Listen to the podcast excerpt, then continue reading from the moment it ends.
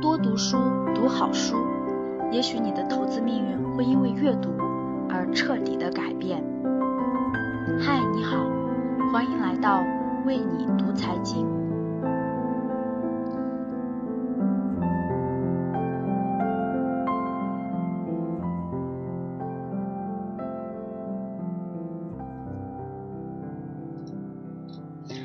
业余时间能为你的人生带来多大的可能性？本尼迪克特·陈，你一定遇到过这样的人，他们特别喜欢提及自己的公司、自己的行业、自己的圈子、自己经手的牛逼的大项目。我以前觉得他们是秀优越，现在觉得他们是没有安全感。我发现，对大多数来说，工作是难以给人带来安全感的。哪怕你很努力，而且从事的是所谓的好工作，意识到这一点是在不久前和朋友吃饭的时候。这哥们儿从大学开始就是周围人眼中优秀的代名词，学习努力，成绩优异，曾在多家五百强企业实习，毕业以后顺理成章进了。四大会计师事务所之一，西装革履，活脱脱一个职场偶像剧的男主角。但干了不到一年，他就辞职了，而且没有提前找好下家，赋闲在家打电话约我出来喝酒。我安慰他：“像你这样优秀的人才，怎么也是得投行、券商起步。”去四大是屈才了，该走走得好。他摇摇头，不是平台不好，而是因为太忙，感觉自己没有属于自己的时间。你看，离职了，我才有空约你出来吃饭啊。我又劝他，刚毕业嘛，吃点苦是好事。四大的确是出了名的累，但有几个人会在里面干一辈子吗？你先辛苦几年，积累一下能力，过两年还不是想去哪儿就去哪儿？他苦笑回答：“不是不能吃苦，大学的时候见了无数次凌晨两点的自习室，也不觉得苦。你说的这些规划我也都懂，但真的过上了没有一点空闲时间的生活的时候，尽管我已经很努力，却还是越来越觉得没有安全感。”我发现自己已经成了工作的奴隶，但这份工作并不一定会永远光鲜亮丽。要是再来一次金融危机，之前的所有规划都可能变成废纸。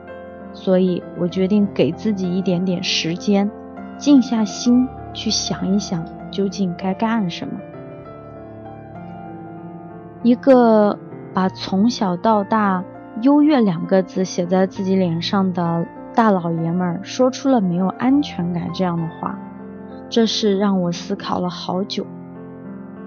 我也有过非常没有安全感的时候，不过是在大学时期，那时我以全省前千分之一的成绩考进了专业排名全国第一的人力资源管理系，周围人都说你这专业就业面广。学习名气又大，将来肯定不愁工作。我其实也是这么想的，但大学读了两年以后，却发现这么个好专业，学的我越来越没有安全感。我发现自己并不擅长这个专业，专业课的成绩很差，而且我虽然学着人管，却讨厌管人。有一天，我写专业课的论文。越写越觉得写不下去，一气之下不写了，新开了个文档，开始写之前走在自习室路上胡思乱想的小说。结果这一写就一发不可收拾，写作的习惯一直坚持到了大学毕业，如今也从事了和文字打交道的新媒体行业。所以，当我回忆大学时光的时候，我非常感谢的是。大学里，我拥有足够多的时光。如果在大学里，我像高中那样牺牲掉所有课余时间和专业内容死磕的话，也许我能够成为一名合格的 HR，但我应该永远也不知道自己的人生还存在和文字打交道的可能性。如今我从事新媒体，运营微信公众号，身边的人听了也经常表示羡慕。新媒体好，现在是新媒体的黄金时代。听说谁谁谁做微信公众号，接一条广告就挣十几万呢。但我却还是会感到不安，因为我记得我上初中的时候，大家都在说这是纸媒的黄金时代，家里订的报纸、杂志。经常能看到发行量破百万的庆祝新闻，到如今过了还不到十年，纸媒已死的论调已经漫天飞舞。前几天看到新闻，《京华时报》马上就要停刊。现在再光鲜亮丽，谁知道五年后、十年后等着你的是什么呢？所以，上司在开会的时候经常提醒我们一点：不要加班。他说：“如果觉得事情干不完，可以帮你们协调任务分配，但只要能不加班，就一定不要加班。牺牲掉业余的时间是这个世界上最愚蠢的努力方式。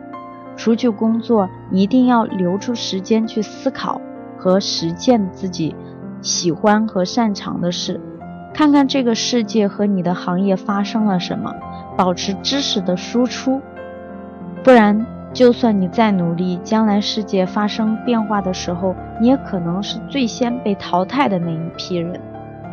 永远不要以为做好自己手头的那摊子事儿就万事大吉了。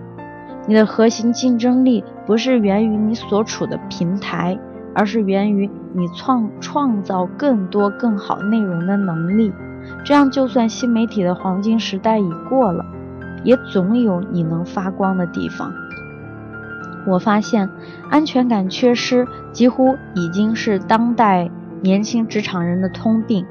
我觉得这是情有可原的，因为我们在学校里受到的十几年教育中，恰恰缺失了职业教育和人格教育。你上了那么多课，但从来没有人教你去发现。自己最适合的职业是什么？也从来没有人教你怎么去发现自己最喜欢的事。所以，我们中的大部分人几乎都是靠追逐标签来给自己带来安全感。大学选专业，大部分人不是看自己喜欢什么，而是看什么专业热门，什么专业是好就业。毕业。选工作也是看什么行业行情好，什么行业赚钱。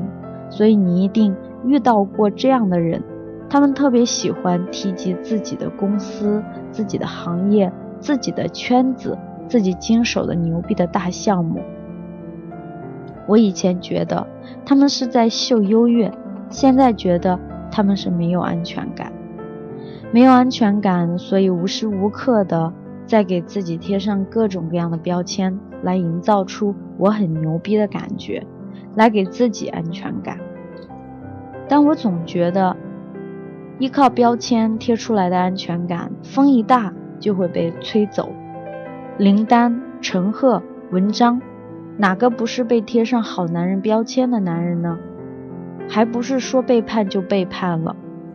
真正靠谱的安全感。只能来源于自己，准确的说，是你自己喜欢的事和擅长的事。但如前所述，因为教育的缺失，大多数人在进入职场之前，并不能够认清自己喜欢和擅长什么。对于这样的人，实际上是你的业余时间决定了你人生的安全感。不要仅仅把业余时间当做休闲的闲暇。以为牺牲了闲暇去加班就是努力和伟大，业余时间是你年轻时最宝贵的自由和认清自己最好的机会。你不必用枯燥的说理去表明业余时间可以给一个人带来多大的改变。就像我在周二文章里面。提到的工作之外，你一直在坚持什么事情呢？我向读者征求了很多的意见，也听到了他们对于这些事情给他们的生活所带来的改变。有的人选择健身，有的人选择学舞蹈，有的人坚持看书锻炼，有的人学英语，有的人做互联网，等等。愿你在看到这篇文章之后，也能在下班后开启自己的第二人生。